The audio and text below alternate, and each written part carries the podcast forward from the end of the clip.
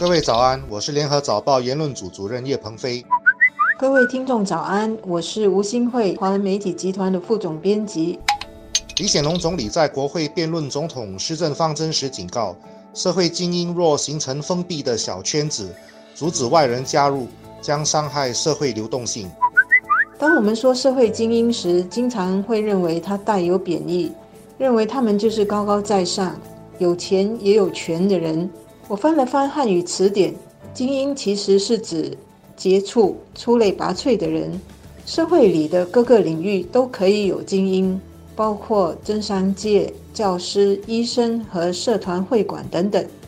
当然，因为这些不同领域的精英，因为都很优秀。自然会比一般人享有更多的机会，包括擢升的机会，也享有更多财富和社会的影响力。事实上，任何国家和社会，除了要有好政府之外，还需要强大的公民社会来一起造福社会。而社会里的精英、知识分子、工商界领袖和社会领袖，就是公民社会的一份子。公民社会的组成范围越广。人数越多，就越能帮助国家带领整体社会和人民改善生活。换句话说，“精英”这两个字不应该有贬义，我们也应该接受和承认，社会里需要精英的才干和领导能力，来改善社会，甚至纠正社会里的种种偏差。这里有几个观念应该分清楚：第一是社会不平等，第二是社会流动性。第三是分别精英的等级制度。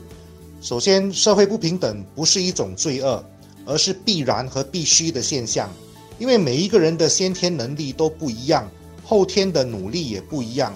在一个公平的社会里，必须奖励那些有能力又肯努力的人，因为这些人会创造更多的财富，或者发明新的知识技术，提升社会的生产力。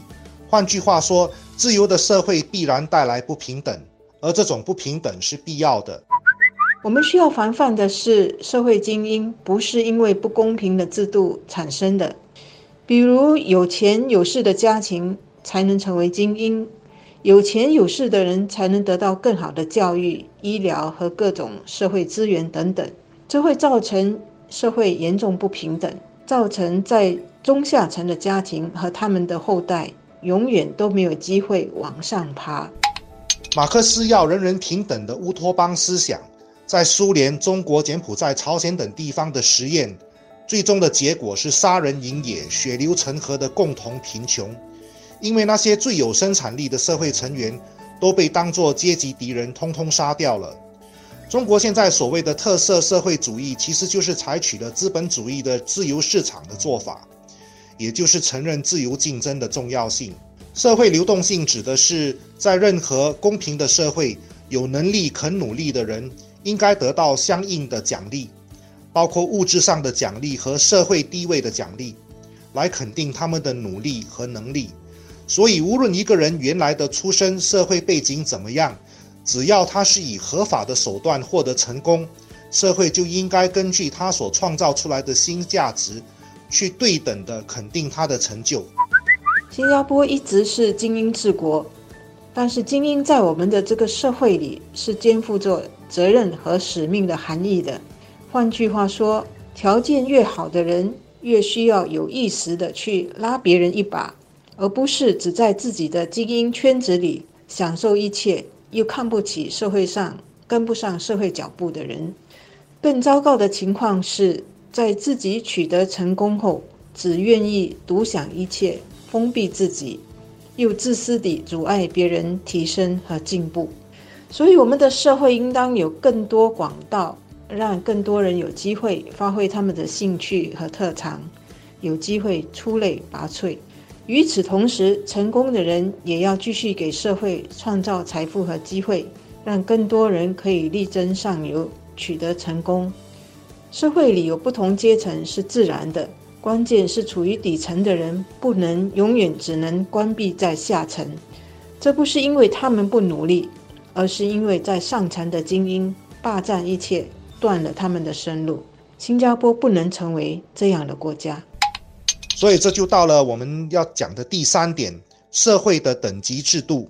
孟子说：“劳心者治人，劳力者治于人。”一直被主张平等价值的人所批评。可是孟子说的是事实啊！社会进步所依赖的发明和创新，都是靠劳心者实现的。他们当然应该爬到等级制度的顶端，成为社会的精英。问题在于，一个公平健康的社会，它的精英也不能是封闭的，因为社会需要源源不断的新想法来应付新的问题。旧的精英如果不能解决新的问题，就要让位给更有办法的人。但是精英的本能是要保护自己的利益，同时传给自己的下一代，这也没有错。关键就在于他们在这么做的时候，也不可以刻意的妨碍有能力的人进入精英圈子。换句话说，精英圈子本身也必须面对自由的竞争，只有这样才能保持精英圈子的活力。李总理肯定工人党在新加坡政坛的作用，表示行动党也未必能永远执政。其实也是在说明精英圈子必须竞争的道理，在所有的层面都保持自由竞争。这才是新加坡生存的硬道理。